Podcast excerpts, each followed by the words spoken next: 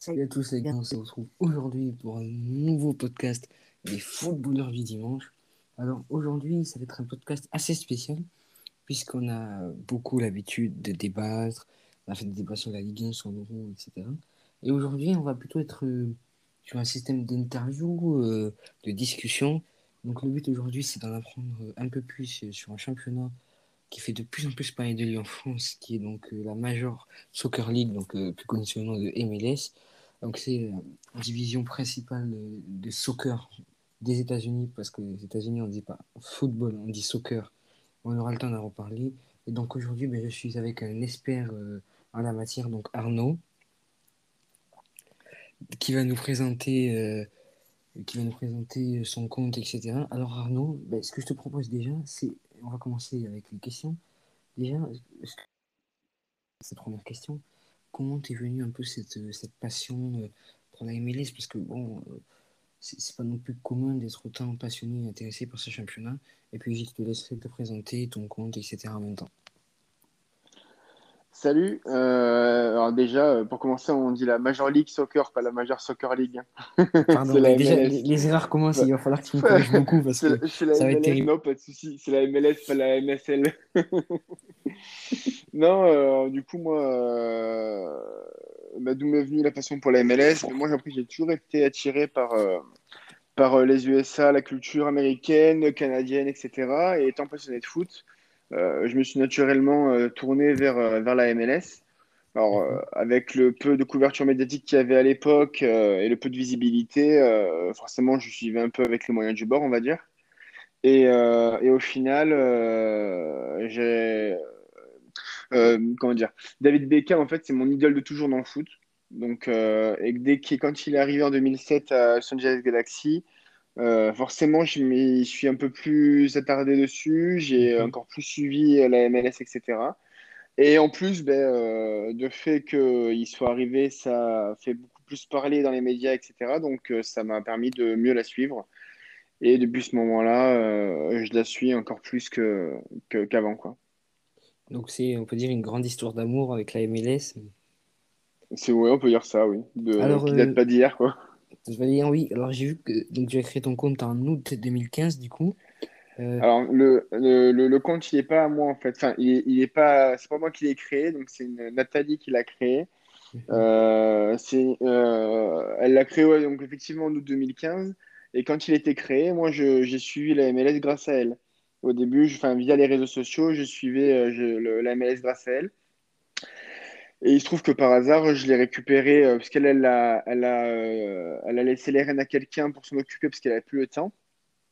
Et il se trouve que cette personne, en juillet 2017, m'a contacté parce qu'il avait vu que j'étais très assidu au niveau de la MLS et il m'a contacté pour, pour m'en occuper avec, avec lui.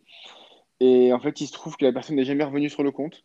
Donc, du coup, je me suis ah. retrouvé à la gérer tout seul, euh, sans mode d'emploi, sans avoir jamais fait de community management, etc. Donc, euh, euh, et ben, je me suis perfectionné au profil des mois, des années. J'ai appris sur le tas, en fait, complètement tout seul.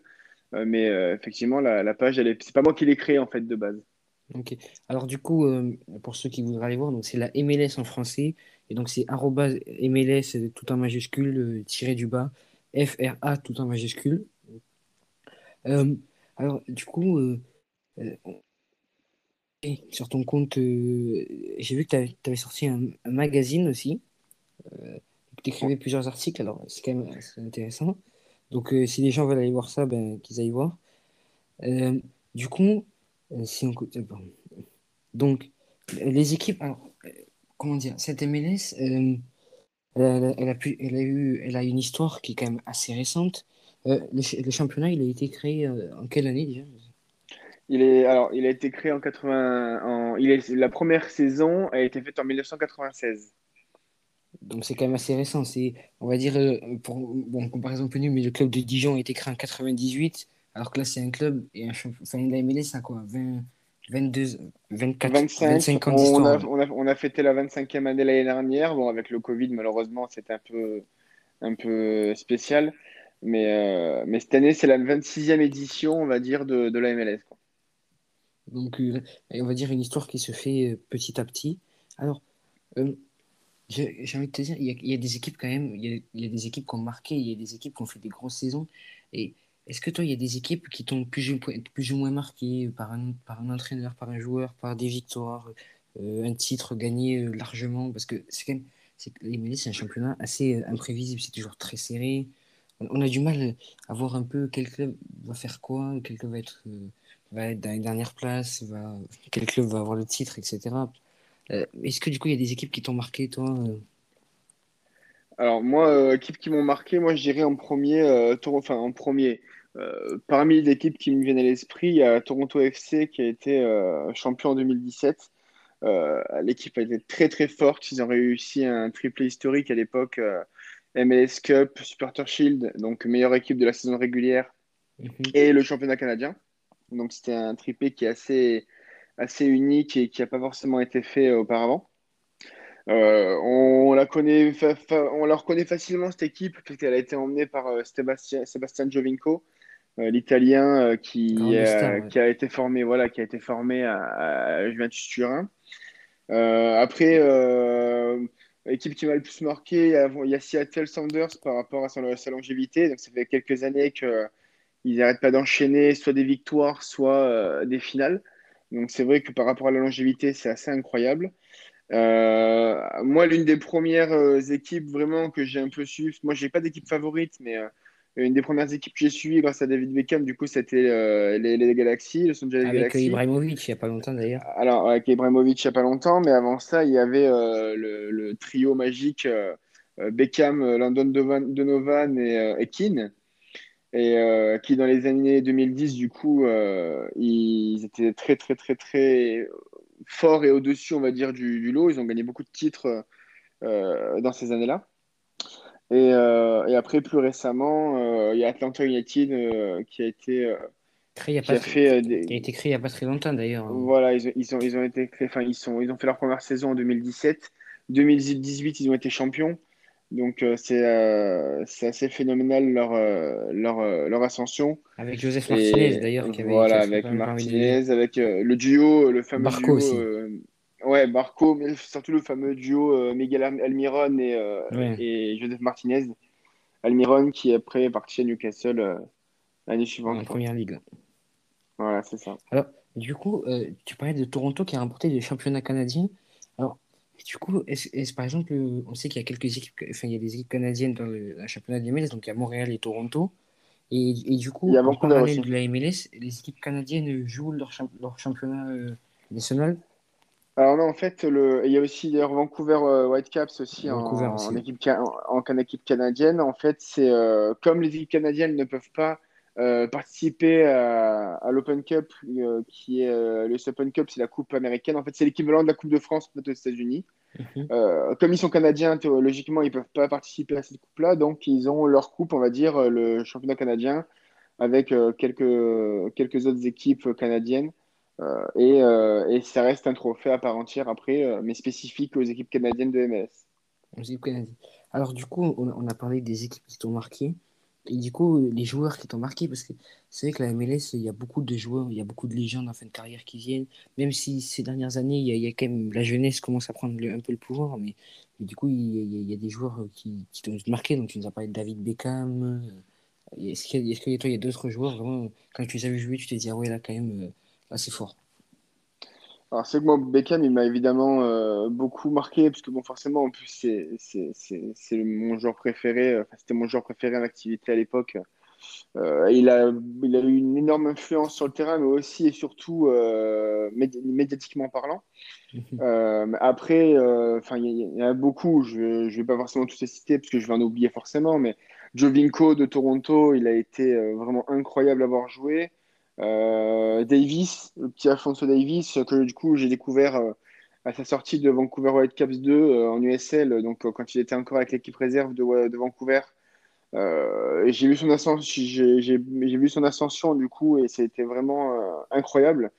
Euh, des fois, quand je regardais des matchs, etc., ou que je faisais des tweets euh, sur ce qu'il faisait, euh, la saison avant qu'il parte, euh, c'était incroyable. C'est-à-dire qu'il te driblait une défense entière, il te mettait euh, euh, but sur but, euh, but sur passe. c'était assez incroyable. des champions, c'est ça c'est beau quand même. exactement. Et maintenant, il est titulaire au Bayern Munich. Il est champion d'Europe. Des champions, quoi. Il est champion d'Europe. Il a gagné, il a tout gagné. Il a gagné tout ce qui était possible depuis qu'il est arrivé. mais après, les, un joueur qui m'a le plus marqué, moi, ce qui me marque le plus actuellement, c'est surtout euh, les jeunes pépites euh, formées en MLS qui nous régalent, là, qui... il y en a quelques-unes qui sortent vraiment du lot et qui sont vraiment sympas à suivre. Et, et ce sont les, les joueurs qu'on découvre maintenant et qui vont après plus tard, euh, je pense, faire parler d'eux en Europe. Et ça, c'est vraiment intéressant à suivre. Quoi. Alors, du coup, comme on dit, la MLS se développe parce que avant, on avait des, des, des, des vieux joueurs, enfin, des joueurs en fin de carrière. Il y, a eu, il y a eu Kaka qui est venu à Orlando il y a quelques années on a eu Zlatan, etc. Mais maintenant, on a des joueurs un peu plus jeunes. Joseph Martinez, hein, il, est assez jeune. Barco, il y a eu Almiron, etc. Davis. Donc, du coup, ce qui fait que, qu'avec ces jeunes, le niveau de la MLS augmente. Et, et du coup, hors Europe, est-ce qu'on peut dire que la MLS c'est, meilleur qu'un, championnat argentin ou qu'un championnat brésilien? Est-ce que la MLS vraiment est en train de devenir le meilleur championnat du monde hors Europe?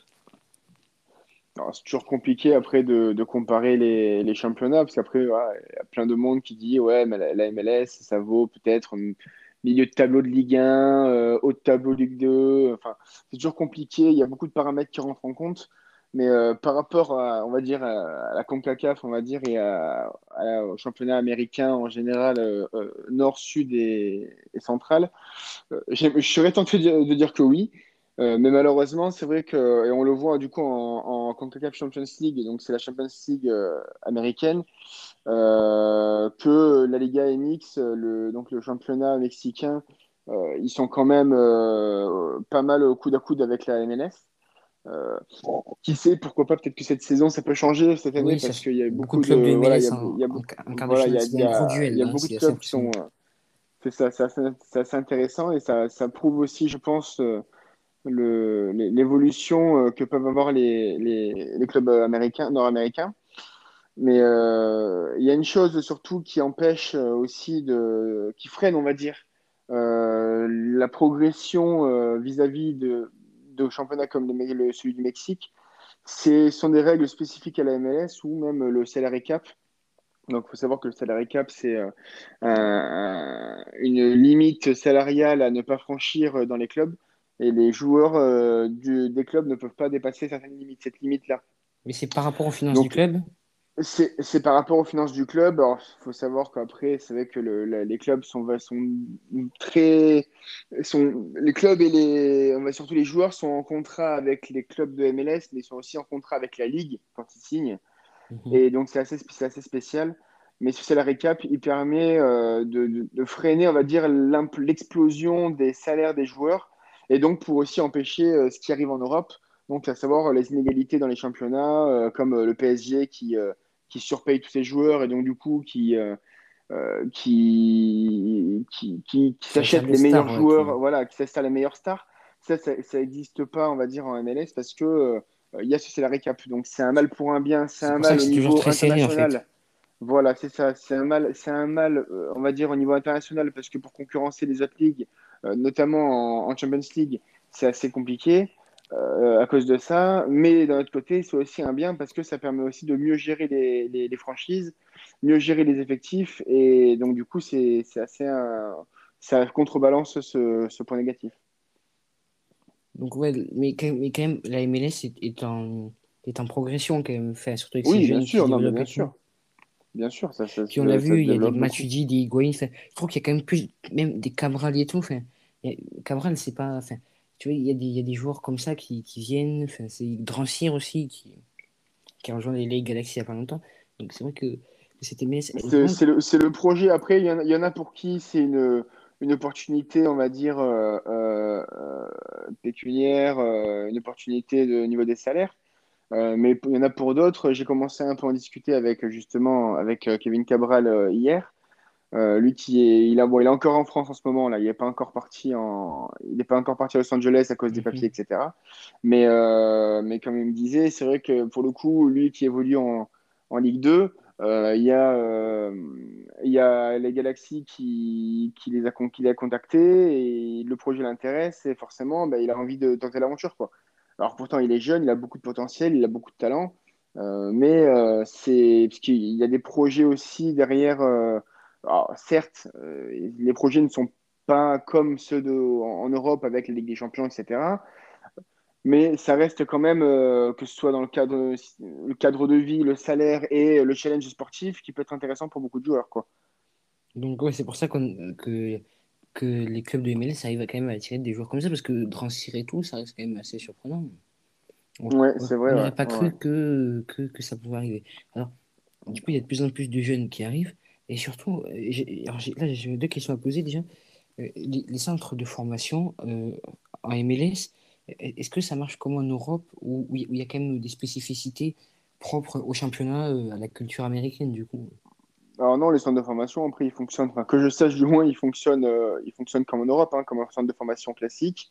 Il y a des joueurs qui sont, qui sont recrutés, enfin, qui sont pas recrutés, qui sont, qui sont détectés. euh, ils, jouent en, équipe réserve dans les échelons inférieurs, ils progressent euh, dans les échelons inférieurs et après, ils peuvent éventuellement signer un contrat professionnel si le joueur a, le potentiel qui est intéressant. Ça fonctionne de la même façon que, que, partout ailleurs. Euh, et, et du coup, est-ce, est-ce que les- est-ce que ces dernières années, ou même depuis le début de, de l'histoire du championnat, est-ce, qu'il y y a cette envie de, de miser sur ce centre de formation, de, de développer des jeunes, d'avoir, comment dire, de, de, prendre le modèle à la barcelonaise il y a quelques années et essayer, d'avoir des joueurs américains de... Est-ce que, est-ce que aux États-Unis, on, travaille sur, la formation, les centres de formation des jeunes à développer, les jeunes, on veut qu'ils soient euh, américain pour euh, pouvoir plus tard avec la sélection et développer aussi l'image euh, du championnat? Alors justement, oui, c'est le, c'est le, on va dire que la MLS a différentes phases de, de, de, de progression, d'évolution. Euh, la première, donc, ça a été, euh, enfin, l'une des premières, ça a été de, de, de recruter des stars, donc, euh, effectivement, à l'époque, pour, pour médiatiser le championnat, pour attirer des, des, des grands noms et, et attirer la curiosité. Ça, c'est fait. Et maintenant, les- la deuxième étape, ça a été de recruter beaucoup ces dernières années, et c'est encore le cas d'ailleurs aujourd'hui, des, des jeunes pépites sud-américaines. Mhm. Donc, euh, les Barco, etc., les Almiron et tout, pour les faire venir, pour euh, que ça, leur serve de tremplin euh, pour, pour l'Europe. C'est le projet pour eux, c'est que la MLS leur serve de tremplin parce qu'ils ne peuvent pas forcément venir directement de leur euh, club, on va dire, paraguayen ou, uruguayen ou argentin, même brésilien d'ailleurs, directement en Europe. Du coup, maintenant, ils passent de plus en plus par la MLS. Et la troisième étape que fait la MLS et qui marche de plus en plus, c'est la formation, justement.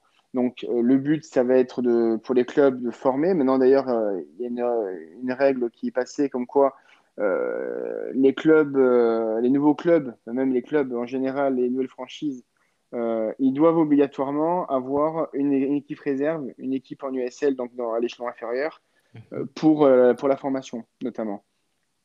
Donc, euh, c'est un des axes qui a le plus progressé maintenant. Et c'est ce que travaille chaque club. Et on le voit, du coup, on, l'a vu notamment, euh, euh, on le voit à travers des chiffres, parce que du coup, sur mon compte, j'aime bien de faire plein de petites recherches, donner plein de chiffres, etc. Et euh, il y a beaucoup d'équipes comme le FC Dallas, euh, Real Salt Lake, euh, New York Red Bull, bon, un peu moins maintenant, mais, euh, mais ça, l'était fut un temps. Euh, Il y a beaucoup d'équipes qui, euh, qui forment qui forment beaucoup et qui forment très bien. Et il y a même des, des équipes qui s'y mettent de plus en plus et qui y arrivent de plus en plus, comme euh, New York City euh, FC, la, la franchise euh, liée au Ah, City Football. Football Group. Il y, a- il y a beaucoup d'équipes comme ça qui se mettent à la, à la formation et qui y arrivent vraiment bien. Philadelphia Union y arrive très très bien aussi depuis plusieurs années. Et ça paye maintenant, parce que par exemple, on voit des joueurs comme Brendan Aronson ou Mark Markenzie qui, qui, qui sont partis en Europe cet hiver après avoir gagné le, un trophée cette année, l'année dernière avec euh, Philadelphia. Et, euh, et ça prouve que euh, la formation, elle paye et elle, elle fonctionne de mieux en mieux. Ouais, donc il y a quand même cette envie vraiment de former. Et, et du coup, tu nous as parlé de Davis à Vancouver, mais est-ce que, est-ce qu'il y a d'autres joueurs, euh, est-ce qu'il y a d'autres joueurs comme ça, marquants, enfin, qu'aujourd'hui on entend parler, qui ont été formés dans des clubs euh, de MLS? Ah, il y en a, il y en a plein, enfin, il y en a plein, plein, plein. Après, euh, euh, je t'invite et j'invite euh, ceux qui vont écouter le podcast à, à- à un peu creuser sur mon compte ou un peu lire les derniers articles que j'ai faits ou, même les, les, magazines. Mickey Boy, là, Michael, on a fait un très gros sur les joueurs formés en MLS. Il y en a plein, plein, plein qui se forment de plus en plus et de mieux en mieux et qui ont beaucoup de talent. Là, Pellemel peut donner donc comme Gianluca Buzio qui, qui, joue à Sporting Kansas City, qui joue cette mhm.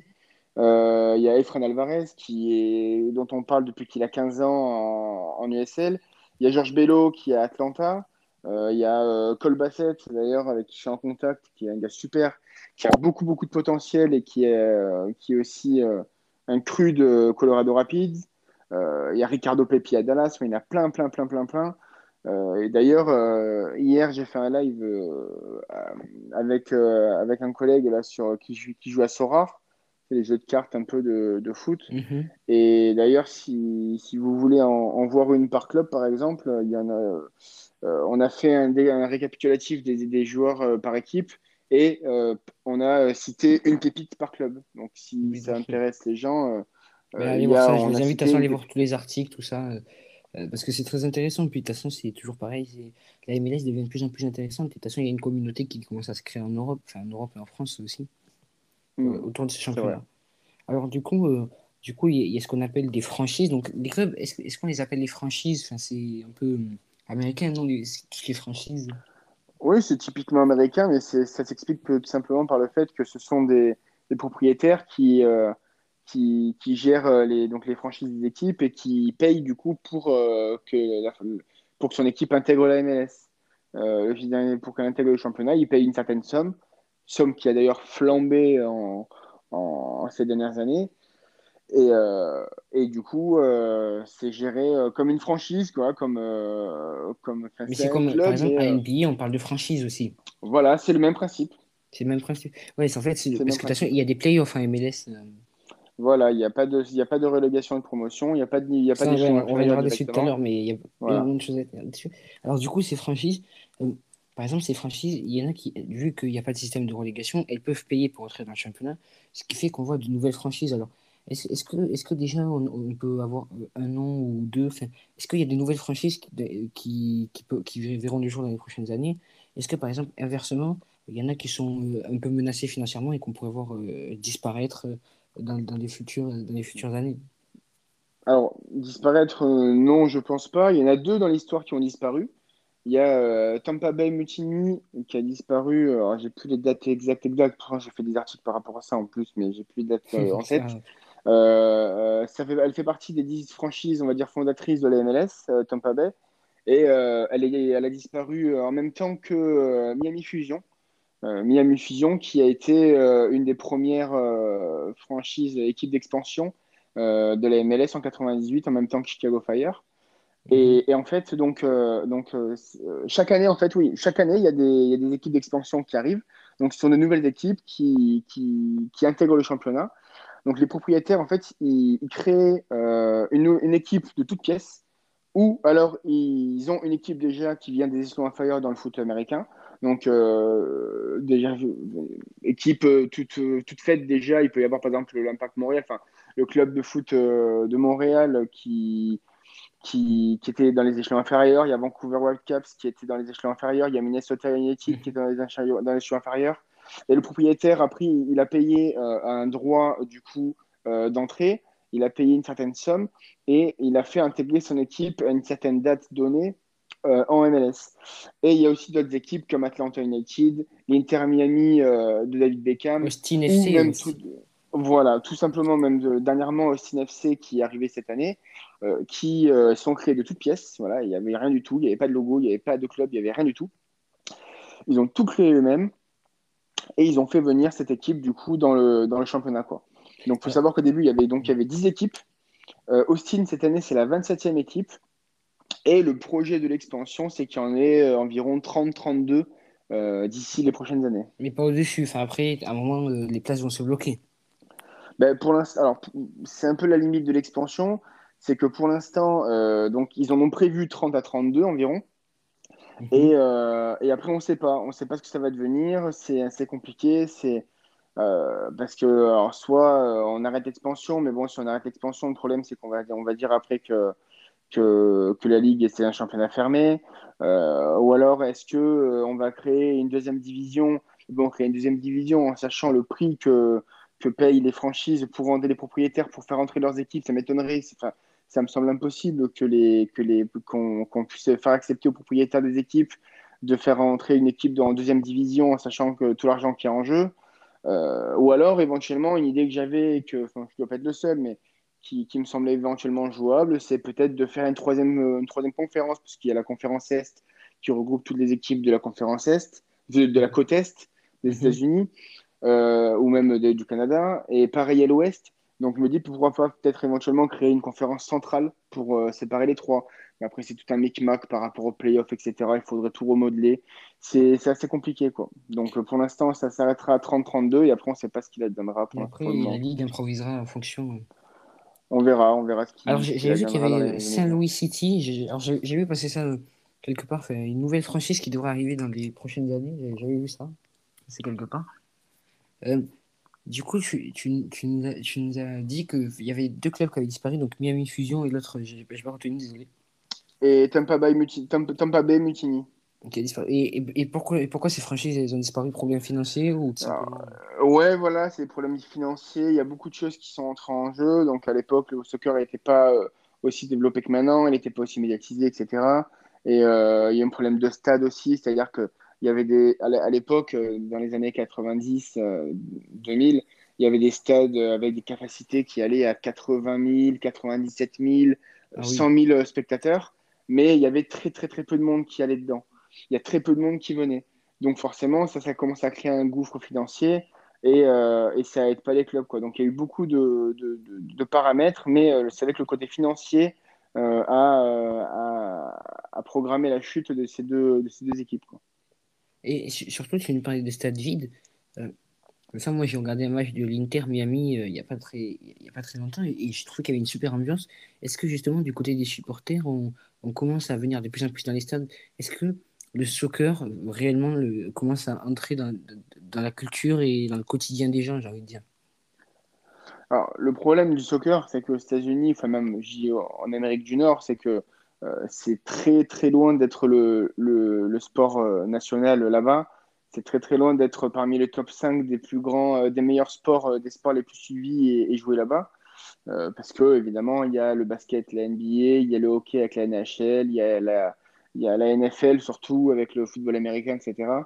Euh, donc euh, c'est très loin d'être parmi les, premiers choix, on va dire, pour le, public euh, nord-américain.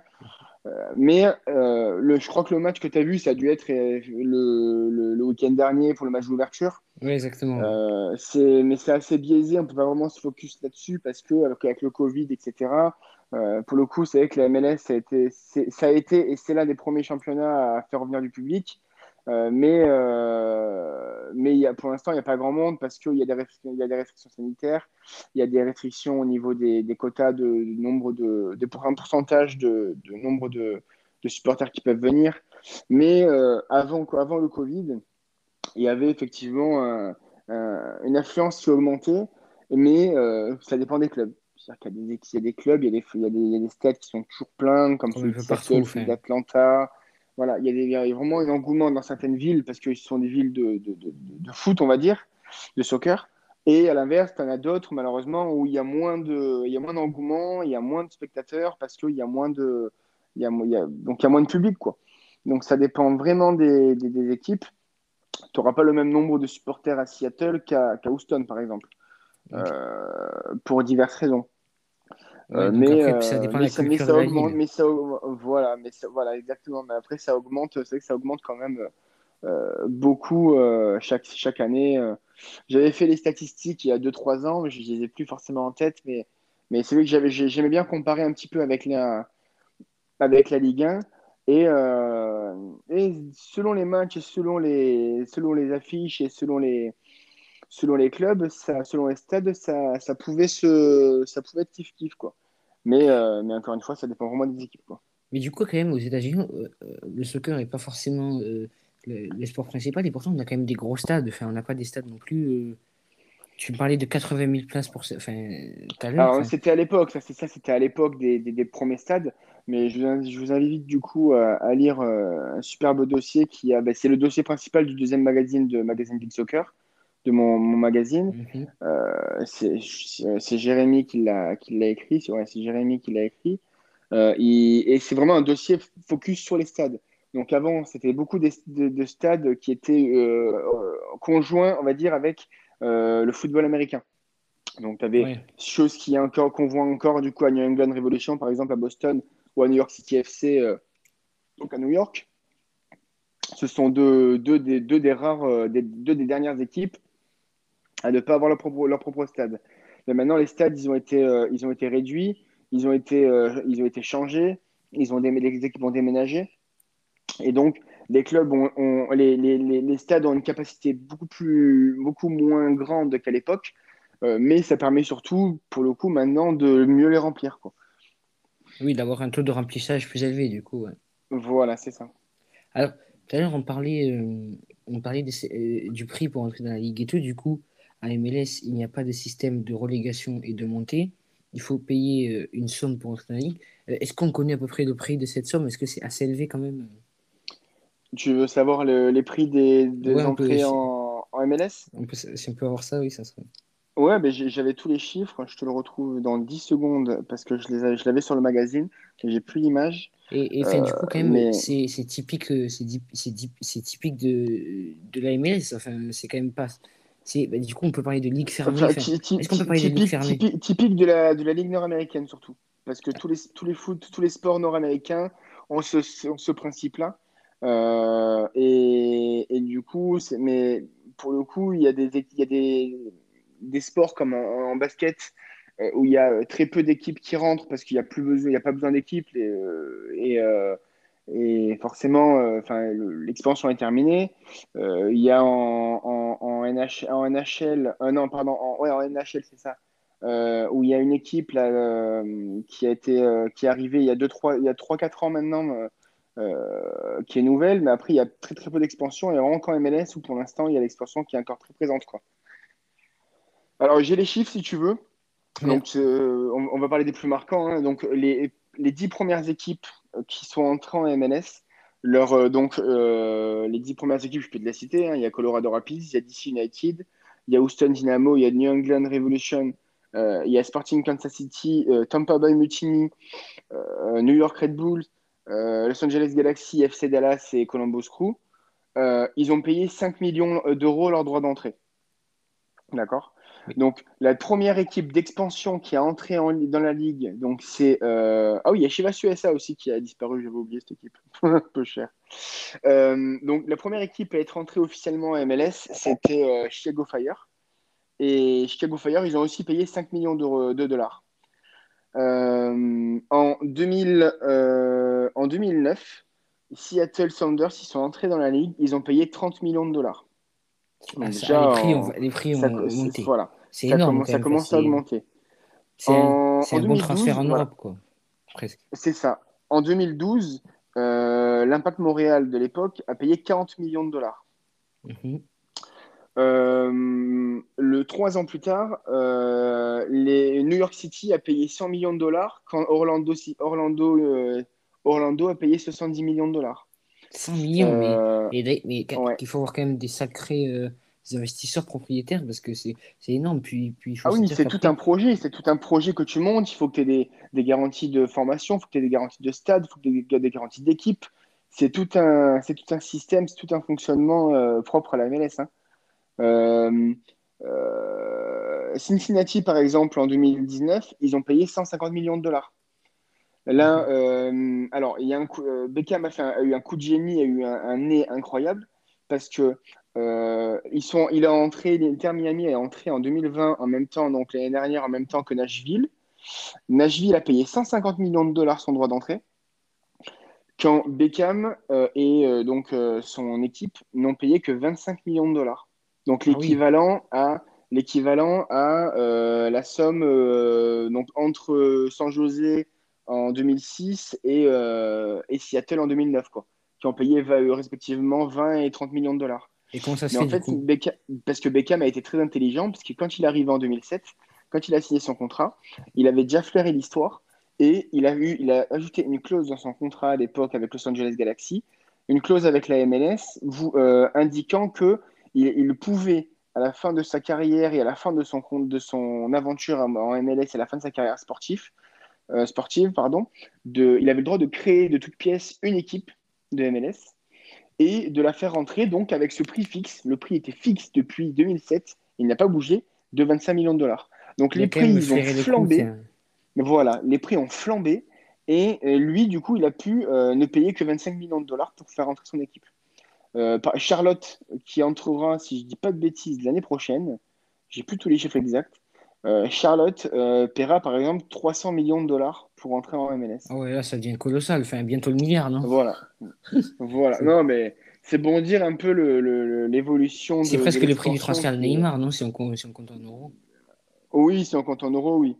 Euh, mais du coup, voilà, c'est vrai que le, pour le coup, c'est un, c'est une évolution vraiment euh, flamboyante. Et d'ailleurs, en parlant de franchise, euh, pour revenir au deuxième numéro de, du magazine, justement, on a, enfin, j'ai, avec Simon, j'ai contribué à, un, bon, un bon petit article justement sur les franchises d'expansion en MLS.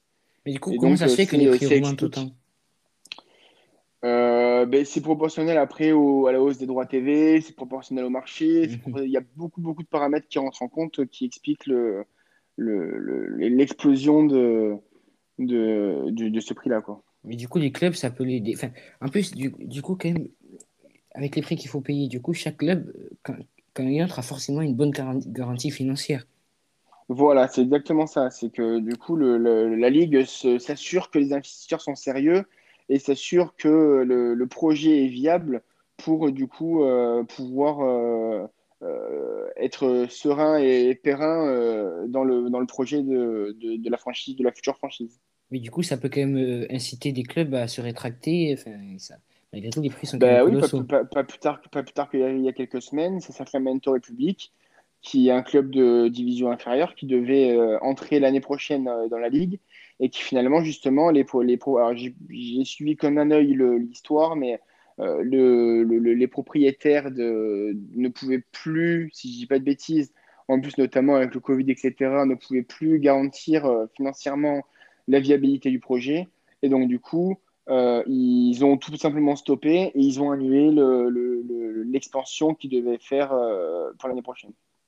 Alors, du coup, alors, du coup, les transferts, est-ce que, est que, par exemple, on a un système de draft comme un NBA ou comment ça se passe ces transferts? Parce que du coup, il y a, ce salary cap.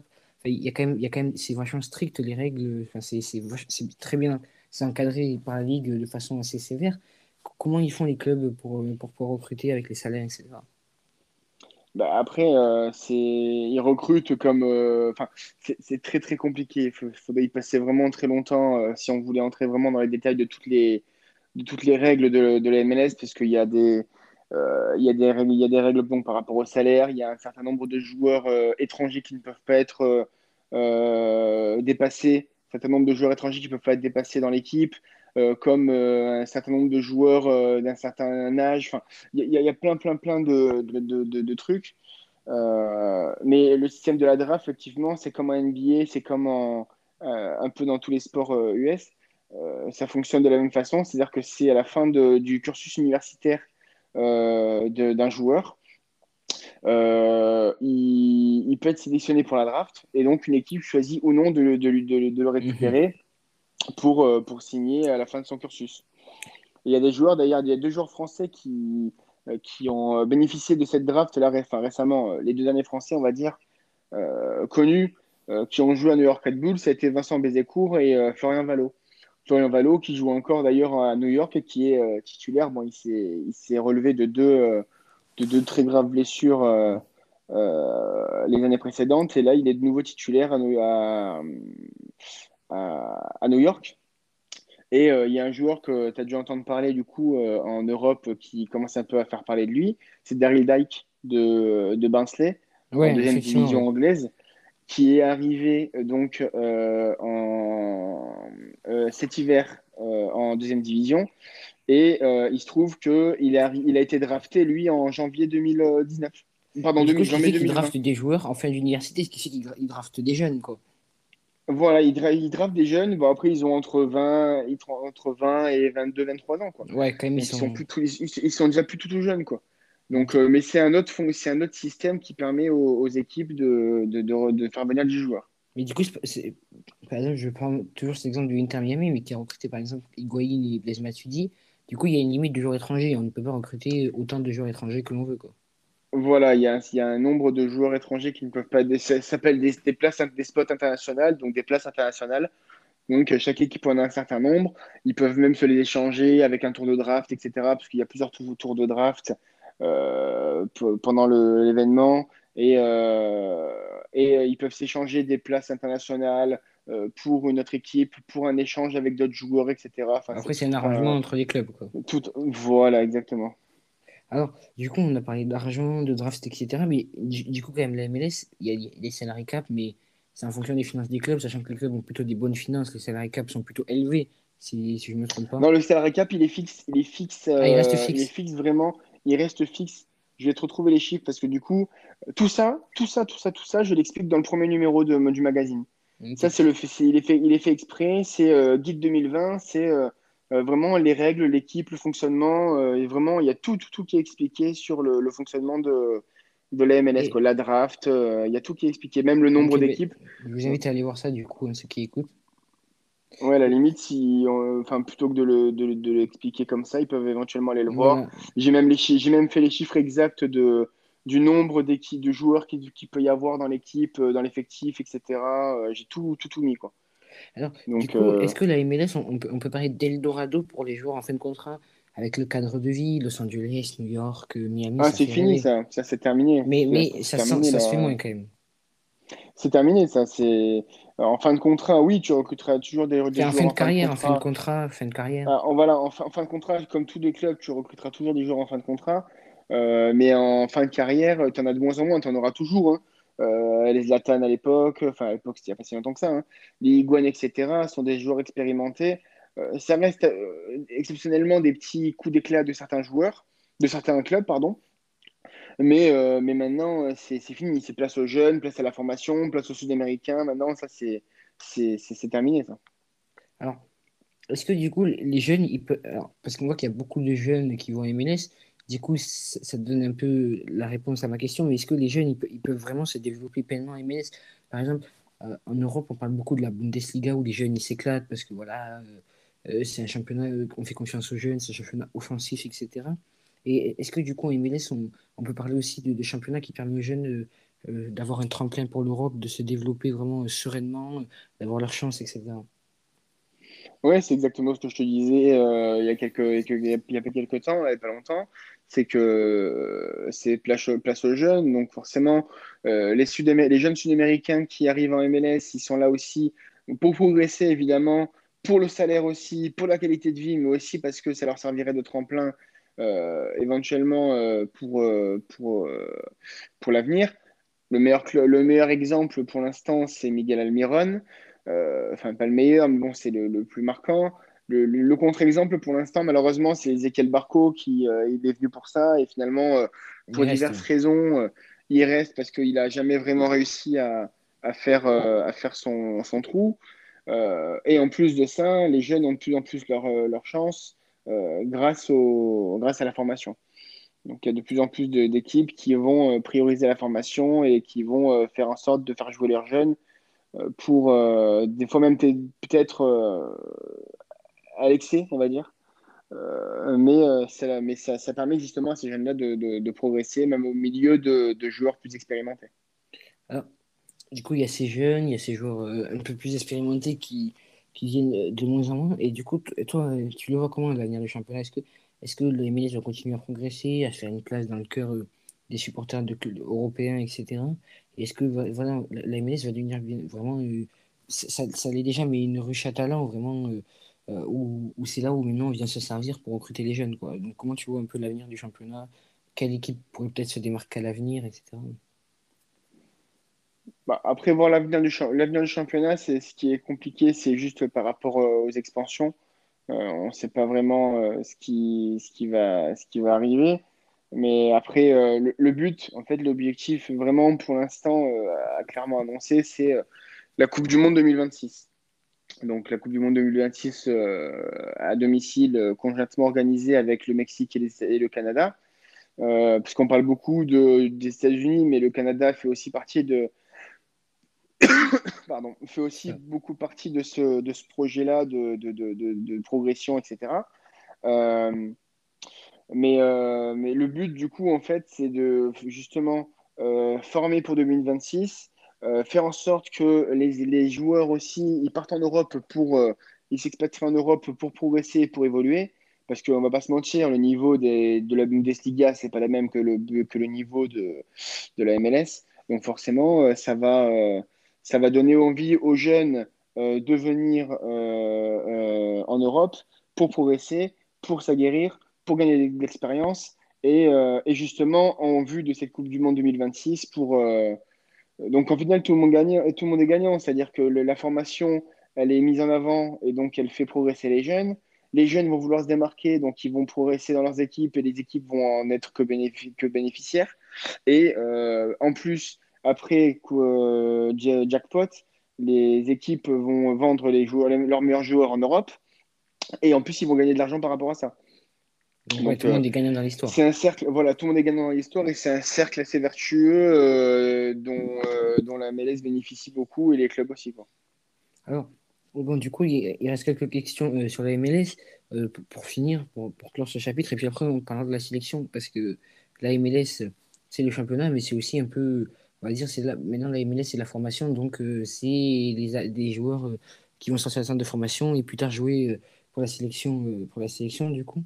Alors, si tu devais, toi, convaincre quelqu'un, par exemple, si tu veux, moi, me convaincre de, regarder la MLS, en, donnant les arguments, etc., pour toi, qu'est-ce qui peut donner envie aux gens de, de, regarder et les convaincre vraiment de se mettre à la MLS Parce que, par exemple, la MLS, c'est tard, il y a des matchs, bon, même si cette année, je trouve qu'il y a des matchs à 21h et 20h, qui sont assez intéressants.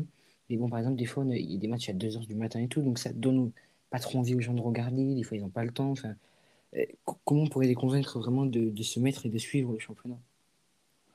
Ben, Déjà, euh, l'avantage qu'on a, c'est que contrairement aux années précédentes, euh, je te parle de ça il y a ne serait-ce que 4, 5, 6 ans, il y a beaucoup, beaucoup, il y a de plus en plus de, de matchs qui se jouent assez tôt.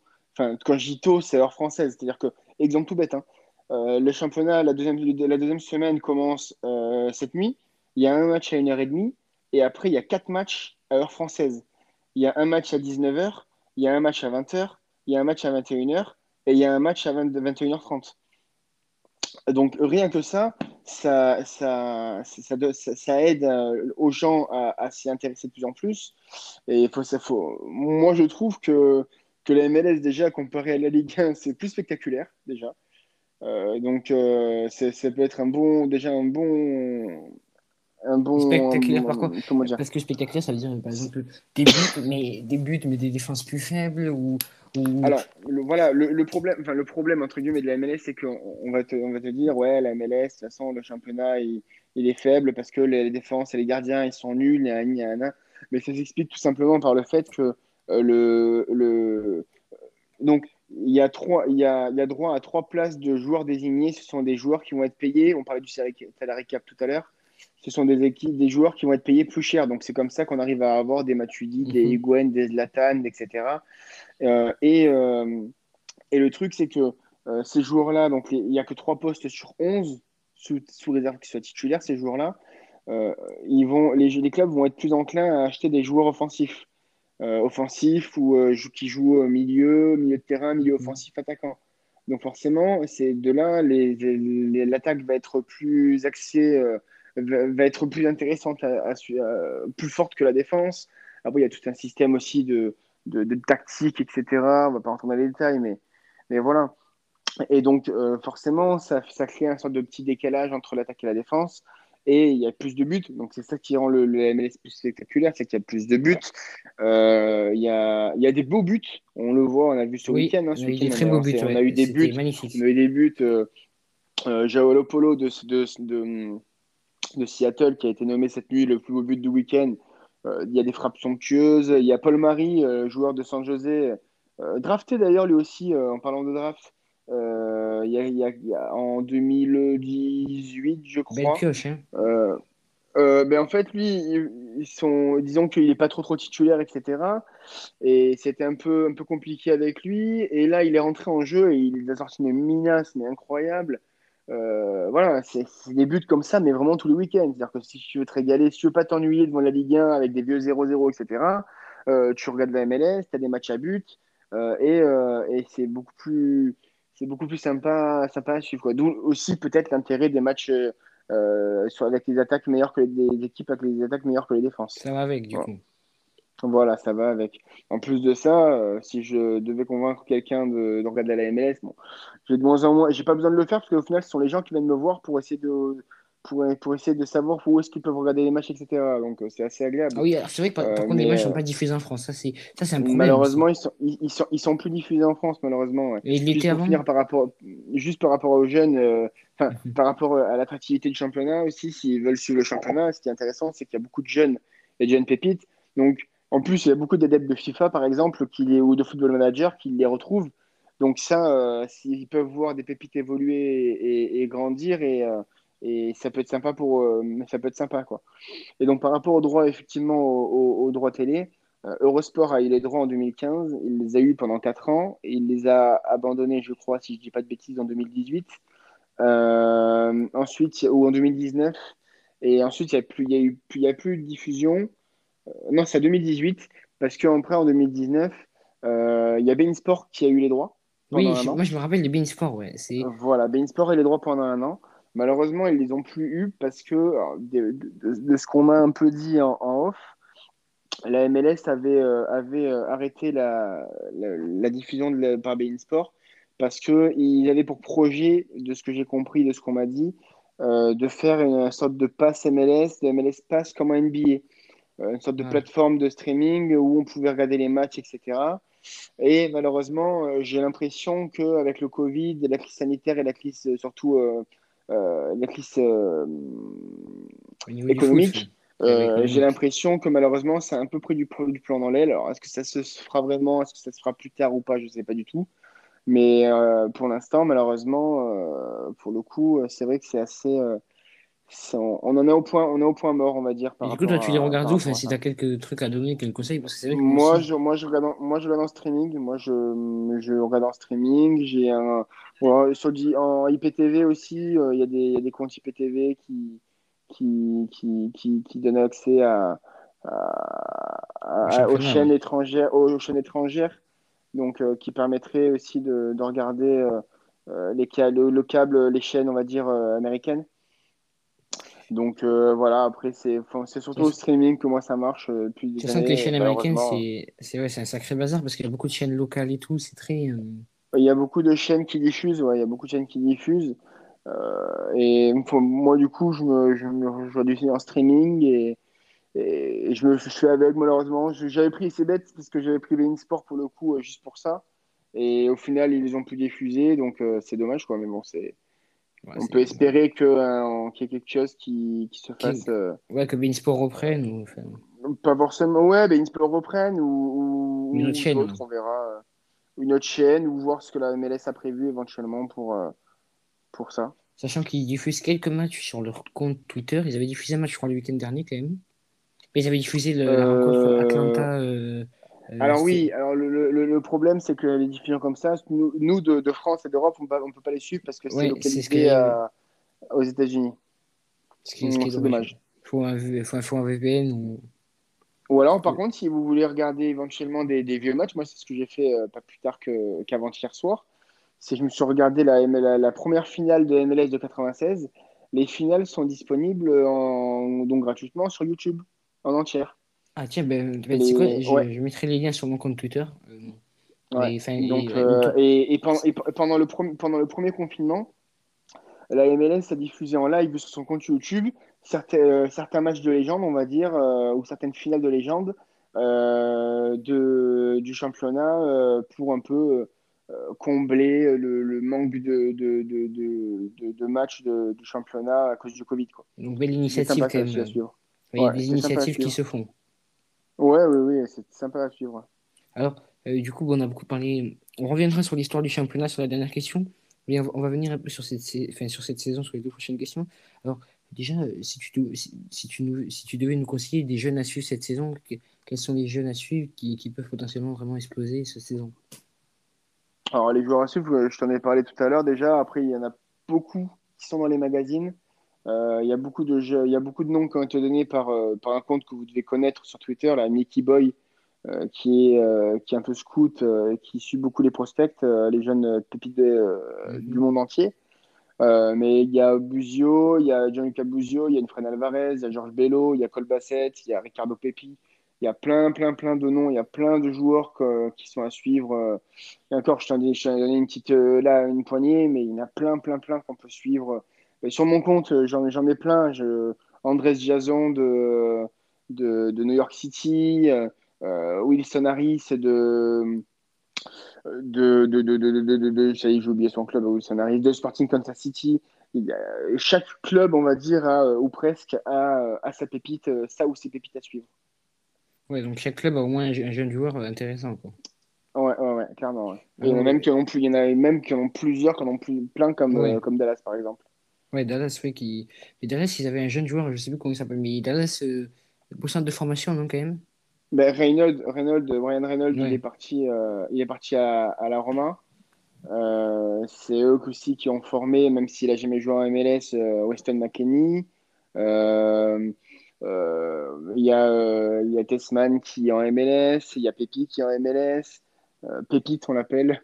il y a plein de. Il y, a, les joueurs aussi qui, qui, comme, comme euh, ils ont un partenariat avec euh, le Bayern, il y a aussi plein de jeunes qui, euh, qui, qui, partent en Bayern en réserve, etc. Mhm. Chris Richards, Chris Richards qui est parti en, au Bayern, qui a été prêté ensuite ailleurs en Bundesliga, qui vient de, qui a été formé, qui vient de, de Dallas, etc. Donc c'est vraiment intéressant. Alors, du coup, ça c'est une question. moi, je trouve que c'est assez dur à répondre toi, peut-être que ça ira mieux. Mais, mais du coup, euh, qui c'est qui est favori cette saison? Parce qu'il y a Seattle qui a, qui, a, fait une grosse victoire déjà le week-end dernier, qu'on décrit comme une équipe qui peut, qui peut, qui peut potentiellement aller en finale des playoffs, etc. Euh, qui, vraiment, c'est qui, qui, vois-tu champion cette saison réellement? C'est aussi difficile à dire. Moi, euh, moi j'ai fait une, une prédiction d'ailleurs. J'ai fait un article prédiction euh, sur euh, les, les, équipes qui iront en playoff euh, cette saison. je vois bien l'AFC, Los Angeles FC de Carlos Vela aller, pourquoi pas aller au bout. Après, il y a Columbus Crew qui peut aller au bout, enfin qui peut, ouais, qui, peut, qui est prétendant, voilà, ça, qui est prétendant à sa propre succession. moi, Seattle, je pense pas qu'ils iront au bout cette année, parce que après, c'est mon avis personnel, hein, c'est un ressenti personnel. J'ai l'impression que l'effectif est assez vieillissant et, et je pense que ça peut être une année charnière et un tournant pour, euh, pour l'équipe enfin, qui se renouvelle l'année prochaine. Euh, le Los Angeles Galaxy, c'est mon petit pari de l'année. Le Los Angeles Galaxy, je les vois bien euh, aller dans au moins dans les derniers carrés des, demi des, des playoffs. Toronto FC aussi. Il faut que l'équipe soit complète. Complet, enfin voilà, c'est difficile à dire, mais bon, je pense que c'est. Il y a Atlanta aussi qui peut revenir devant de la scène. Euh, voilà, ces équipes-là, je pense qu'ils peuvent un peu euh, aller au bout, euh, d'après moi. Atlanta qui est une très belle équipe, comme Lisandro Lopez, si je ne me trompe pas, rejoint le club. Ouais, Lisandro Lopez, il sera juste le remplaçant pour le coup de, de Joseph Martinez. ouais, du coup. en tant que super sub, il, peut, il pourrait peut-être être intéressant en tant que super sub, ouais, pourquoi pas. Alors, du coup, pareil, parce que, bon, du coup, on va revenir un peu sur l'histoire de la MLS, on va finir sur un petit, une petite leçon d'histoire, on va dire. Mm. Euh, il y a eu des grands joueurs. Il y a eu Thierry Henry qui a joué à MLS euh, à New York euh, Red Bull, si je ne me trompe pas. Oui, c'est ça. on a eu Zlatan, on a eu Beckham. Est-ce qu'il y a vraiment. Est-ce qu'on est qu'on peut dire. il, y a, des championnats, on dit qu'il y a eu un joueur qui a marqué, par exemple, Gerd Müller en Allemagne, en Bundesliga, etc. Est-ce que, est que, est que la MLS, c'est vraiment. si on pose la question comme ça grossièrement, qui est le meilleur joueur de l'histoire de la MLS réellement? Ou qui sont vraiment les joueurs qui ont marqué pour apprendre qui est le meilleur buteur du championnat enfin, de l'histoire du championnat, etc. Moi, euh, pour moi, euh, parmi les, les, meilleurs joueurs de, de l'histoire de, de, la Ligue, euh, je pense que on peut citer Beckham. Beckham, médiatiquement, du moins, sur, il sort du lot. Médiatiquement, mais aussi sportivement, parce que sportivement aussi, il a beaucoup apporté à, Los Angeles et, Et même si les Galaxies n'ont pas eu besoin de lui avant pour être champion, ils, ont, ils ont gagné beaucoup de titres avec lui. Mais lui, c'est surtout médiatiquement qui sort du lot. Après, sportivement, il y a deux joueurs qui vraiment sont, peut-être même trois éventuellement, qui sont vraiment intouchables. Il y a London Donovan, euh, l'américain, donc qui a joué à Galaxy, à Los Angeles mhm. Galaxy, et euh, Jaime Moreno. Euh, pour moi, d'ailleurs, Moreno, je suis en train d'écrire un, truc dessus pour le troisième numéro du magazine. parce que Donovan, il a gagné 6 MLS Cup, donc il, a gagné 6 trophées nationaux, donc c'est le, le, record, simplement. Hein. C'est le record, il en a gagné 2 avec San José et, 4 avec Los Angeles, Los Angeles Galaxy. Pardon. Et euh, Jaime Moreno, il en a gagné 4 euh, uniquement avec DC United, qui a été vraiment l'équipe intouchable euh, dans les premières années. C'est l'équipe Et Wayne Rooney qui a joué il n'y a pas longtemps, je crois. Voilà, Wayne Rooney a joué, a joué dans cette équipe-là. C'est euh, vraiment c'est un des meilleurs joueurs de l'histoire de, de, la Ligue pour moi. Il a mis plus de 100 buts, il a marqué, il a fait plus de 100 passes. C'est le meilleur buteur de l'histoire de la Ligue ou... Alors non, le c'est le troisième que j'allais éventuellement citer. C'est le troisième meilleur, le troisième meilleur, ah, le meilleur buteur de l'histoire de la Ligue. C'est euh, Wondolowski. Wondolowski qui joue encore d'ailleurs. Il joue encore. Il joue Et il joue à San José. Ah, il joue toujours et... MLS en plus, donc il peut continuer à planter. En fait, voilà. En fait, il, devait s'arrêter éventuellement l'année dernière, enfin, la fin de l'année dernière. On pensait vraiment que c'était sa dernière année. Mais, euh, mais au final, euh, on, avec le Covid, etc., je crois qu'il ne voulait pas forcément s'arrêter là comme ça. Donc, il a, il a décidé de, de, de re-signer euh, une année supplémentaire avec San José. Et il a quel âge? Il a. ouais, il, a. J'ai un doute, attends. Euh, pas 40, si 40, 38, 38, 38. il va être ses 38 ans. Un bel âge. Ouais. Ah ouais, c'est un habitué. Il a joué, il a pas joué toute sa carrière en MLS, non, quand même Si, si, il a joué toute sa carrière en MLS. Ah ouais, et ça, il a fait San José, euh, d'autres clubs Il a fait San José, il a fait San José, ah, attends, ouais, je me suis perdu. Euh, il a fait San José, il a fait pendant, il a fait, euh, il a fait San José, bon, c'est compliqué parce qu'en fait, tu veux, euh, il a été à San José euh, euh, en 2005 quand il a commencé sa carrière. Mhm. mais après, il y a une histoire comme quoi San José a été délocalisé à Houston et dans le Texas et San José est devenu Houston Dynamo. Donc l'équipe et l'effectif, ils sont restés à Houston. Mais San José, après deux ans après, ils ont refait, ils ont refait une équipe d'expansion, mais en gardant en fait le, le les, en, gardant l'identité de San José d'avant. Donc en fait, Wondolowski, il a joué une première année avec San José. Après, il a joué avec Houston Dynamo, anciennement euh, San José. Mhm. Et après, une fois que San José est revenu en MLS, il est retourné chez eux. Et là, par contre, il est resté tout le reste de sa carrière depuis 2009. C'est vraiment une pure légende de euh, San José et de la MLS. Quoi. Vraiment... Voilà, c'est ça, exactement. Du coup, meilleur buteur d'histoire de San José. Oui, de l'histoire de San José et de l'histoire de la MLS tout court d'ailleurs. Et c'est un américain euh, Américain, ouais, c'est international américain. Il a joué en sélection. Il a joué, il a joué 16 ans. Il a joué 16 ans en MLS. et on reviendra sur l'histoire de la sélection. Et, et, il, a marqué, il a marqué 167 buts en 382 matchs. Voilà, pour la période. Euh, c'est pas mal quand même. Stats. Alors même un peu plus d'ailleurs, parce que j'ai le, j'ai le, j'ai le, le, tweet, c'était le jour de ton anniversaire. Il avait encore deux mois de, de, saison. Euh, mais, mais voilà. Alors, du coup, bon, pour finir, euh, euh, on va parler un, peu de l'histoire du championnat. Déjà, le soccer est quand même arrivé vachement tard aux États-Unis. Il est arrivé fin des années 90, presque en début 2000. Ça fait 25 ans, c'est pas non plus énorme comparé aux autres championnats, etc. Enfin, ouais. C'est quand même arrivé très tard. Oui, c'est arrivé très tard parce qu'en fait, il y avait d'autres, ligues avant. Il y avait la NASL, euh, euh, entre autres, euh, en, aux États-Unis. mais le, en enfin, avant 1994, le, les États-Unis voulaient donc accueillir la Coupe du Monde 94. Ce qu'ils ont la fait, seule condition, voilà, la seule condition que leur a imposée la FIFA, c'était OK, on vous offre la Coupe du Monde 94 euh, mais par contre, il faut que vous, faut que faut que vous remettiez le football professionnel au centre du soccer euh, aux États-Unis, il faut professionnaliser le soccer. Donc, c'est ce qu'ils ont fait. Euh, en 95, ils ont, ils ont, ils ont, ils ont créé la, la, Major League Soccer, la MLS. Et donc, avec comme première. L'année, la, saison inaugurale, on, va dire, on appelle ça la saison inaugurale, c'est la première année, qui a eu lieu en 1996 avec 10 équipes, avec 5 équipes à l'ouest. Donc, les Rapids de Colorado, il y a Dallas Burns, il y a Kansas City Wizards, il y a donc Los Angeles Galaxy, San Jose Clash, parce qu'après il y a des équipes qui ont changé de nom.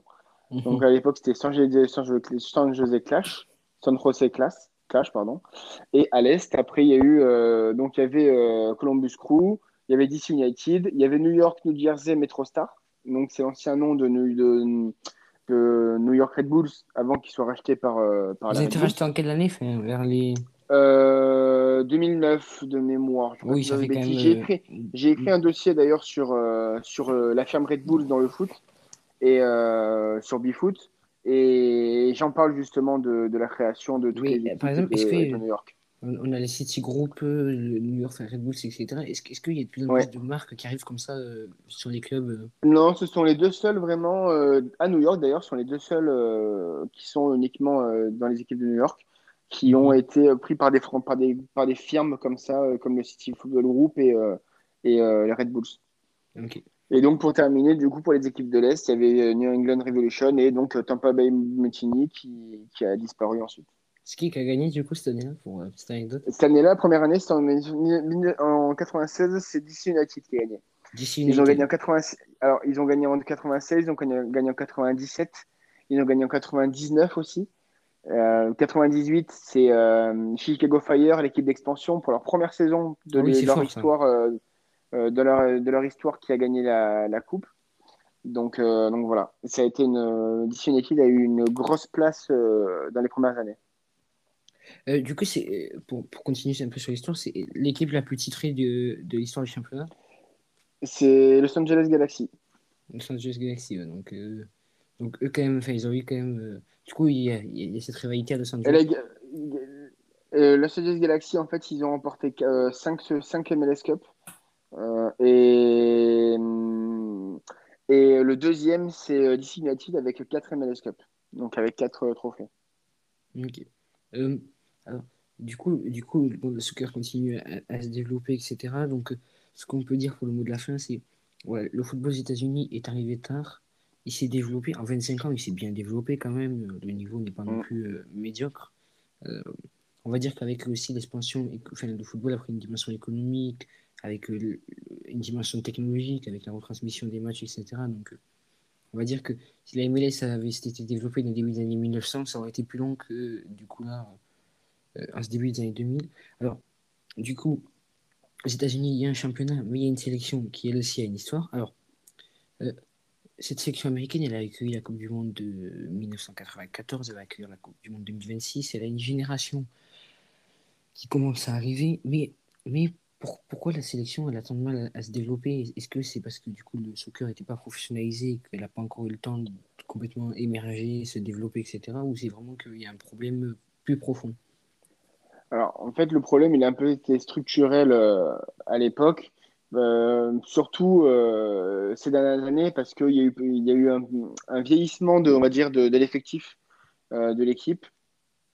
Et les joueurs jouaient en, les joueurs jouaient attends je cherchais un truc en même temps. Les joueurs ils, ils, jouaient beaucoup en MLS évidemment le MLS était un peu un championnat avec un niveau un peu moindre et, euh, et, euh, le, et c'est cette génération-là, donc euh, où il y avait peu de jeunes, il y avait peu de talents bruts, vraiment de jeunes talents, il y avait vraiment que des, que des vieux, vieux briscards, on va dire, qui, qui a amené le, désastre de la, de la qualification, bah, je pas vraiment du passé récent, hein, à la Coupe du Monde 2018 parce que l'équipe a perdu le dernier match de poule contre le dernier de la, de la poule alors qu'ils avaient juste à gagner, à faire un match nul et, ils pouvaient se qualifier tranquillement. Ils ont perdu le match. Et de là, il y a eu un grand ménage qui a été fait. Et, euh, d'où cet intérêt maintenant, justement, de développer les joueurs, de développer les jeunes joueurs et surtout de les faire partir en Europe pour qu'ils puissent s'aguerrir plus correctement qu'en MLS, même s'ils peuvent commencer à le faire maintenant. Mais plus ils partent en MLS, plus ils acquièrent un niveau intéressant, comme Pulisic le, le, fait très bien, comme McKenny le fait, McKenny, pardon, le fait très bien aussi. Il y a beaucoup de joueurs, j'avais fait un article justement là-dessus, sur les, les, joueurs américains qui partent vivre le rêve allemand. Il y a beaucoup, beaucoup, beaucoup d'Américains qui partent en Allemagne. Tout le monde, hein, les ah, Voilà, il y a Reina maintenant, le fils de Claudio Reina. Brooks aussi, non, qui est parti. Euh, oui, et à Brooks aussi, mais qui est plutôt jeune lui maintenant. Enfin, il y a, Josh, euh, Josh, Sargent, il y, a, plein, plein, plein de, noms. Et, euh, et, du coup, le, le, comment dire, c'est toujours dans l'optique de 2026. C'est vraiment de faire en sorte que les jeunes se développent, que les jeunes partent jouer en Europe, partent se développer, partent s'aguerrir, partent gagner de l'expérience surtout pour le pour l'objectif 2026, c'est la Coupe du Monde. Alors, euh, moi, j'ai voulu te poser une question. Est-ce que USA, objectif 2022, alors? Est-ce qu'il y a quand même déjà cet objectif d'essayer de, faire au moins une bonne figure en 2022 pour montrer que voilà, en 2026, ils seront là quand même? Alors, voilà, c'est ça. Surtout, euh, on va dire que l'objectif principal, c'est 2026, mais ça va commencer par 2022. C'est-à-dire que si c'est la catastrophe en 2022 et qu'il n'y a, pas du, a pas du tout d'évolution, il n'y a pas de.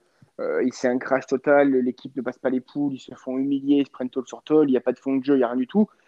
Forcément, ça va faire, ça va faire grincer des dents là-haut et, euh, et, ça va un peu mettre du plomb dans l'aile au projet.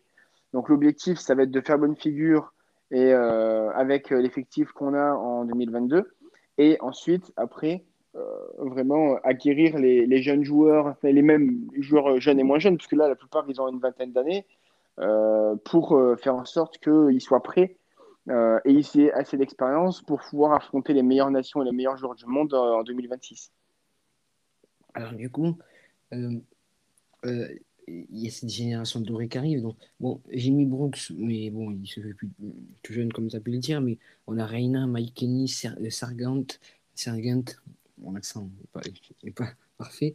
Et Sargent. Sargent, euh, voilà, on va y arriver. Euh, et, et, du coup, est-ce qu'on peut parler de génération dorée Est-ce que là, vraiment, ça y est, les, États-Unis ont leur sélection Peut-être même qu'ils ont, qu'ils vont à l'avenir avoir la, la meilleure équipe qu'ils ont jamais eue.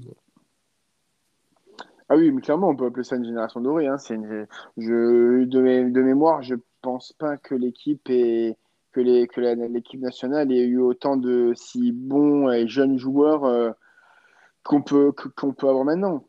Après, en plus, l'énorme chance qu'a la sélection, c'est que y a, euh, clairement, l'équipe peut, euh, la sélection peut faire une équipe complète avec des joueurs uniquement de MLS et une équipe complète uniquement avec des joueurs euh, qui évoluent en Europe.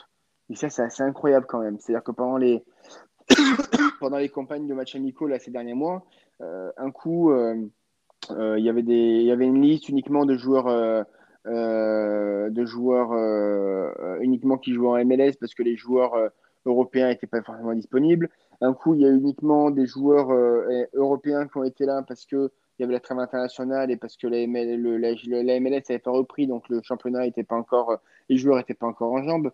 Euh, quand on voit les noms, franchement, avec Brendan Aronson, par exemple, qui vient de signer à, Salzbourg, euh, il y a Sergino Dest qui a signé à, à, Barcelone.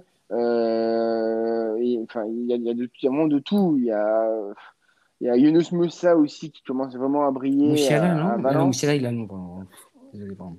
Donc, euh, il y, a, y a Pulisic en tête d'affiche, il y a Reina, il y a Brian Reynolds qui vient d'arriver en, en, en, Europe, euh, il y a Sargent, il y a Zach Stephen qui est à City. il, y a, plein, plein, plein, plein de noms euh, qui fait que c'est une génération vraiment incroyable. Ouais, une, génération belle. Mais d'ailleurs, c'est ma prochaine question c'est les joueurs américains arrivent-ils réellement à s'imposer en Europe? Parce que, quand même, il y a quand même un fossé encore avec la MLS et l'Europe.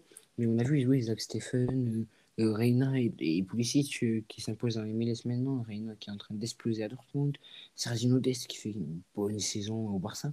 Ça fait quand même que, ça y est, euh, on a quand même des joueurs qui arrivent à s'imposer dans des top clubs. Pour Dest et pour Reina et pour Pulisic, c'est quand même des top clubs européens.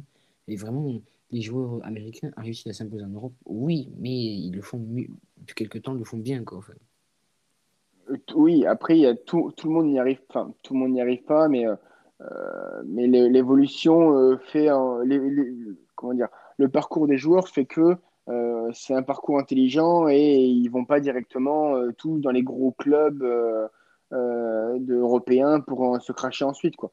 Euh, par exemple, Dest, il a, il a commencé à Ajax, il a, il a été, euh, il a joué pendant, il s'est imposé à l'Ajax avant de partir à Barcelone. Euh, Brendan Aronson, il est à Salzbourg, donc il a la chance d'être dans la firme Red Bull, donc pourquoi pas ensuite partir à, Leipzig, par exemple, en Bundesliga, pour ensuite aller ailleurs. Reina, lui, il fait son trou à, Dortmund. il, il brûle pas les étapes. Et donc, euh, forcément, euh, Daryl Dyke, par exemple, même, euh, c'est l'exemple typique. Daryl Dyke, il arrive de. Il a fait une saison à Orlando, une, plutôt une bonne saison à Orlando. Il était drafté en janvier 2020. Il fait sa saison 2020. Il marque 9 buts de mémoire. Il part en prêt cet, cet, hiver, du coup, c'est très malin. Il part en prêt à, à, Barnsley et il explose tout. Et donc, du coup, comme il est en prêt, le, il, a, il a une option d'achat. Le club va pouvoir l'acheter si, S'ils le veulent, je pense qu'ils le feront. Et donc, euh, s'il n'y arrive pas, il retourne en, MLS. Et s'il si, s'impose, il peut, il, peut, il peut rester sur place. Et donc, euh, c'est un cheminement euh, très intelligent et, et, de plus en plus de joueurs le font. Et de plus en plus de joueurs, après, arrivent du coup à, s'imposer en Europe. Même, si les Canadiens, même si les Canadiens, Davis, il arrive il y arrive aussi. Euh, il, y a, a de plus en plus. Euh, y a, je crois qu'il y avait 8, 8 joueurs cet hiver qui sont arrivés, euh, qui sont partis en Europe. C'est énorme. 8, 8 joueurs qui sont partis en Europe. C'est un chiffre vraiment. et en plus, il y en a qui réussissent. Donc, c'est super. Après, par exemple, Miguel Almiron, lui n'est pas. Enfin, il, faut, il faut un temps d'adaptation, on va dire. Alors oui, il y en a, il y en a qui ont, pour qui il faut une adaptation plus, plus, plus, plus long que d'autres. Après, Almiron, le, entre guillemets, problème qu'il y a, c'est que pour lui, c'est que Newcastle, c'est pas un top club. La première ligue, c'est compliqué. C'est... Après, lui, il est titulaire, il fait ses matchs, il gère plutôt bien. Et, et, franchement, euh, euh, il... le problème, c'est qu'il n'est pas très, très médiatisé. Quoi. Mais après, il, il, il, se débrouille bien. Quoi. Mais après, il n'est pas américain, Almiron il est paraguayen. Donc ouais, après, il vient de MLS, donc euh, ça. Il vient oui, mais après, il n'a pas été. Oui, voilà, après, c'est en, en, forme de tremplin, quoi. Ouais, il a fait ce tremplin. Alors, par contre, est-ce que, par exemple, j'ai une question est-ce que Sergio Dest, lui, il a, il a, été formé en MLS ou... Alors, Sergio Dest, lui, il a, il a été. Euh, il, il a, comment dire? Il a été. Euh, je sais pas comment le dire, il a été formé. Euh, à l'Ajax, en fait. Enfin, il a fait, il a fait son, son parcours à l'Ajax chez les jeunes. Et après, il est parti à, et après, il, il s'est imposé chez les pros. C'est-à-dire qu'il il a grandi, lui, il a grandi aux Pays-Bas, donc il n'a pas grandi aux, États-Unis. Donc il n'a jamais, il a jamais joué. C'est l'exemple de l'américain qui. Parce qu'on parle beaucoup des joueurs de MLS qui, qui, il, qui sont il, il a la double nationalité néerlandaise. En Europe. C'est bâti en Europe. Voilà, voilà c'est ça. Comme, euh, euh, comme euh, Matthew Hope, lui j'avais écrit un gros article sur lui aussi. Matthew Hope, il, a hein. été, il, joue, voilà, il joue à Schalke. Il, est, il, a, bon, il, a à peine commencé aux États-Unis, puis après il est vite parti en, en, Allemagne, il s'est vite formé en Allemagne. Euh, Josh Sargent, pareil. McKenny, lui, par exemple, lui, il a été, on va dire, préformé à Dallas avant ensuite de partir faire sa vraie formation à Schalke aussi. Et ensuite, après, là, il a été transféré aux côtés de Ronaldo à, la Juve. Quoi. Donc, il y en a beaucoup, surtout des, les, surtout des, des, des joueurs euh, américains. Et c'est pour ça qu'ils ont aussi la double nationalité avec l'Allemagne, euh, qui sont nés en Allemagne et qui euh, maintenant aussi réussissent. ils gardent la nationalité américaine sportive et la, la nationalité en elle-même, mais ils ont la double nationalité européenne, allemande, etc. Euh, tout en choisissant quand même les États-Unis. Euh, euh, du coup, l'avenir de la sélection est brillant. Toi, comment vois-tu toi, toi Comment tu vois cet avenir? Est-ce que est qu'en 2026, on peut faire est-ce qu'il faut faire un beau parcours? Est-ce que 2026, c'est la dernière chance pour les USA de prouver s'ils si, si, si, en 2026, ils se resteront toujours ou qu'est-ce qu'est-ce qu'on peut attendre? Alors, moi, pour moi, je pense que l'avenir des États-Unis, il est, il est assez radieux, franchement, avec la génération qu'il y a, avec le, le, développement qui se profile des, des joueurs, euh, euh, c'est assez, assez génial. Euh, il faut gagner en expérience parce que le truc, c'est que la moyenne d'âge, elle est assez jeune quand même. Et maintenant, il n'y a plus beaucoup de joueurs d'expérience, expérience vraiment, de la trentaine, etc., à part Brooke, entre autres. Donc, 2022 va permettre vraiment de se jauger, de gagner en maturité, de gagner en expérience par rapport à une compétition internationale, en sachant qu'il y a aussi la Gold Cup, etc. Euh, et ensuite, la finalité, ça va être 2026, mais ce ne sera pas une finalité en soi. Je ne pense pas qu'ils vont se, se fracasser. J'espère pas surtout. Euh, mais euh, parce que pour l'instant tous les feux sont au vert, mais euh, mais il, va falloir gagner vraiment en expérience, notamment en Europe pour pour pour, pour, pour comment dire s'imposer ouais, pour confirmer tout pour, voilà, pour confirmer tous les progrès et toute l'évolution que connaît le soccer nord-américain depuis depuis une bonne dizaine d'années.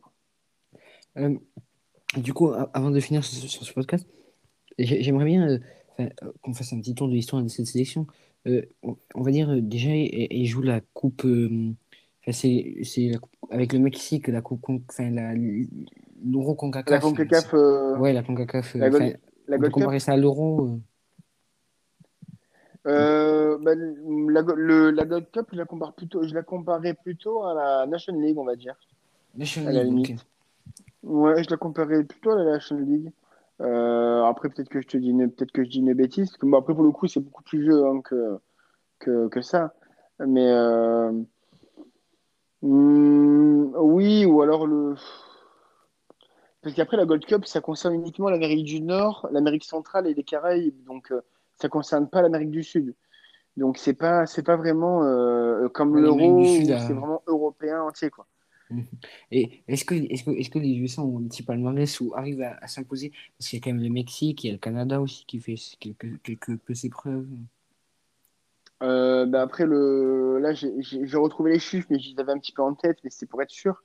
Euh, la, meilleure, euh, la, la, meilleure, euh, la meilleure Coupe du Monde qu'ils ont qu'ils aient faite, par exemple, c'était en, en, 1930, c'était la première édition.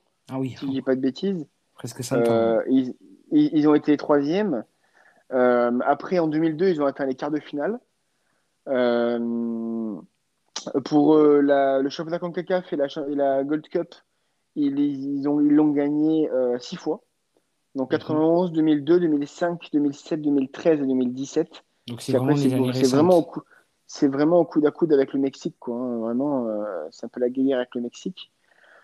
Euh, après, voilà, après médaille d'argent en 1904, ouais, c'est une autre époque pour les Jeux Olympiques, mais mais euh, c'est vraiment, euh, c'est vraiment l'avenir qui va intéresser maintenant le, le, les supporters et les suiveurs euh, plutôt que le, que le passé. Quoi. Parce que c'est un autre monde. Avant, le football n'était pas aussi développé là-bas que maintenant. Il n'y avait pas la, pas, avait pas la MLS, c'est pas grâce à, absolument à ça que, mais ça a en grande partie joué quand même. Donc c'est pour ça que c'est les États-Unis, l'équipe attendue au tournant. Quoi. Et, et, du coup, c'est qui un peu les gens de cette sélection, par exemple, si on peut donner les joueurs le plus capé ou le meilleur buteur de, de l'histoire de la sélection, par exemple euh, Alors attends, je te retrouve ça en une seconde. Et, et du coup, par exemple, pendant que tu fais tes recherches, euh.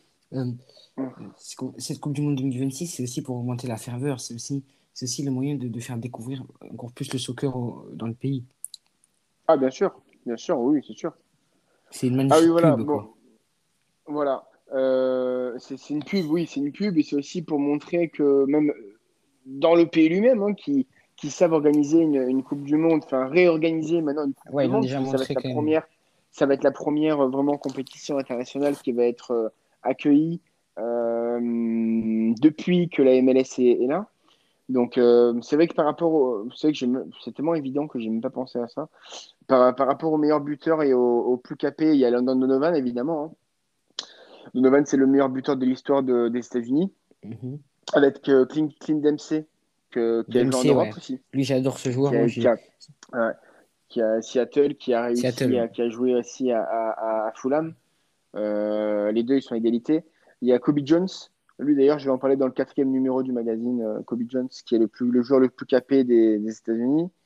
Euh, Il y a Bob Bradley. Il y a Bob Bradley. Bradley. Euh, Michael, Michael, Michael Bradley, Michael Bradley, qui est encore, lui, il joue à Toronto encore. Et par, Euh, par exemple, pour le cas de sélection, on peut avoir le nombre de, de buts et de sélection. Alors, Kobe Jones, il- de, Kobe Jones, il a joué en- de 92 à 2004. Il a 164 sélections. Mhm. Euh, Oui, London. Donovan, London Donovan, de 2000 à 2014, il en a 157. Voilà. Et au niveau des buts, Euh, Et au niveau des buteurs, les deux premiers buteurs, ce sont London Donovan, et Clint Dempsey. Donc Donovan, il a été euh, capé de, de, il a été en, en- avec les, les- la sélection de 2000 à 2014. Voilà, comme dit pour les, les caps. Et Dempsey de 2004 à 2017. Les deux, ils ont marqué 57 buts chacun. ah oui, les égalité, deux sont à- les- même. Voilà, et les deux sont à la retraite. Et euh, Josie Altidore, de, de- de- il y est depuis 2007. Il a marqué Il joue 42 toujours, non? Ouais, il joue à Toronto lui aussi, Toronto. Ok. Voilà. Bah, en tout cas, merci à toi, c'était très intéressant parce que surtout que, en dehors de. voilà, ceux qui vont écouter le podcast vont forcément découvrir des choses et moi aussi, j'ai trouvé ça très intéressant. C'était c'était passionnant, franchement. Eh ben, c'est hein. c'est une heure, euh, une heure et demie quasiment de plaisir. Et, euh, et surtout, voilà, maintenant, euh, ça, ça permet de faire découvrir le soccer, euh, même si je trouve qu'il y a quand même, il y a quand même, ça se développe en France. Je trouve qu'il commence à avoir une communauté qui, qui tente aussi de faire découvrir ce sport aux autres. Puis voilà, ça se partage Mm. et, et de plus en plus, on voit ça c'est ça, c'est c'est de plus en plus médiatisé, on va dire. Ah, mais je, je le vois, c'est tout bête, hein, mais je le, sois, ne serait- je vois ne serait-ce que grâce à ma, ma page. hein. Euh, Quand je l'ai récupérée en juillet 2017, elle avait environ euh, 1874 abonnés. Et là, elle en est à l'âge, j'approche des, euh, des 11 700 abonnés, quoi. Ouais, on est presque à 10 000 de plus, quoi. Ouais, c'est incroyable, quoi, le- en, trois ans, quoi. C'est assez incroyable l'engouement qu'il y a, euh, y a pour le, pour le championnat, quoi. C'est vraiment super. Même les gens, ils sont de plus en plus acti- actifs par rapport à ça aussi.